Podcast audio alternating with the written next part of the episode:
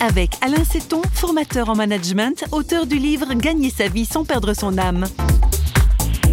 Qu'il y a une dissociation entre la vie spirituelle et la vie professionnelle, comme si les gens ne voyaient pas le lien qui était possible d'établir entre les deux, et comme s'ils avaient du mal à l'incarner dans leur vie quotidienne.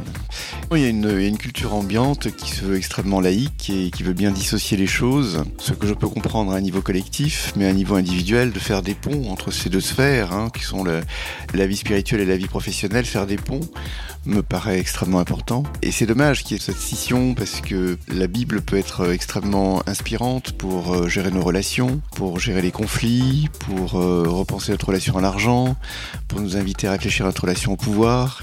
Et lorsque on s'en inspire pour euh, poser soi-même ses propres actes. C'est pas faux, vous a été proposé par parole.fm.